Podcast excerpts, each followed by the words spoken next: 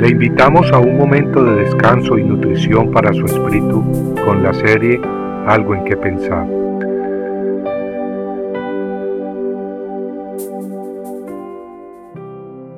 Y cuando oréis, no seáis como los hipócritas, porque a ellos les gusta ponerse en pie y orar en las sinagogas y en las esquinas de las calles para ser vistos por los hombres. En verdad os digo que ya han recibido su recompensa. Mateo 6:5 Nuestro Señor Jesucristo, hablándole a sus discípulos sobre la oración, les advirtió que no fueran como los hipócritas, que no fueran como esas personas que usaban la oración para llamar la atención de los demás, de manera que la gente los admiraba por su espiritualidad. La oración no debe hacerse pues para promover nuestras personas, sino más bien para buscar la presencia, el amor y el reino de Dios sobre todas las cosas. El punto central de esta meditación extraída de la palabra de Dios es que la motivación de nuestras acciones debe ser genuina y correcta. Desgraciadamente nuestra naturaleza humana ha sido contaminada por el pecado y es malvada. Es por eso que todos nosotros, sin excepción, debemos escuchar con atención y de corazón la advertencia que Jesús nos hace. Y es que debemos reconocer que nuestro corazón muchas veces ha buscado la aceptación de los hombres en lugar de haber buscado primero la aceptación de Dios. El apóstol Pablo nos habla claro al respecto en Gálatas 1.10, donde dice, ¿Busco ahora el favor de los hombres o el de Dios? ¿O me esfuerzo por agradar a los hombres?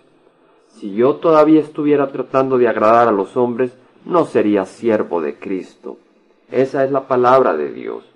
Si nosotros no ponemos a Dios como primero en nuestras vidas, por encima de nosotros mismos, de nuestra familia y amigos, entonces tendremos el corazón dividido. Como resultado, por el temor del que dirán mis amigos o familiares o compañeros de trabajo, actuaremos buscando la aprobación de los hombres en lugar de obedecer a Dios. Pero eso no funciona. El Espíritu Santo nos dice claramente a través del apóstol Pablo que si estamos tratando primeramente de agradar a los hombres, entonces no somos siervos de Dios. Necesitamos un corazón consagrado a Dios, y esto no es natural en nosotros. Somos pecadores y necesitamos que Dios nos transforme. David en el Salmo 86.11 exclamó a Dios, Enséñame, oh Señor, tu camino, andaré en tu verdad, unifica mi corazón para que tema tu nombre. Así como David, sea nuestra oración que Dios unifique nuestro corazón, para que honremos a Dios por encima de los hombres o nosotros mismos. Sea nuestra oración que el Espíritu Santo nos revele esas áreas donde en lugar de honrar a Dios hemos puesto a los hombres o a nosotros mismos en el pedestal. Esas áreas donde no permitimos que Cristo sea Señor absoluto de nuestras vidas. Y entonces, arrepentidos, entreguémoselas a Dios para así ser lavados y preparados para un servicio efectivo que traerá recompensas eternas.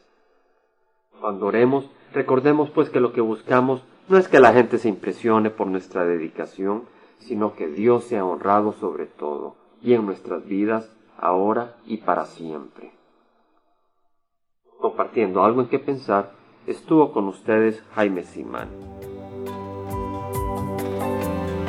Si usted desea bajar esta meditación, lo puede hacer visitando la página web del Verbo para Latinoamérica en www.elvela.com.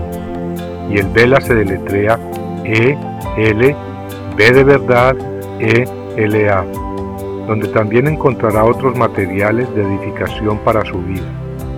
Puede también escribirnos al Vela Pio Box 1002 Orange, California 92856, Estados Unidos. Dios le bendiga.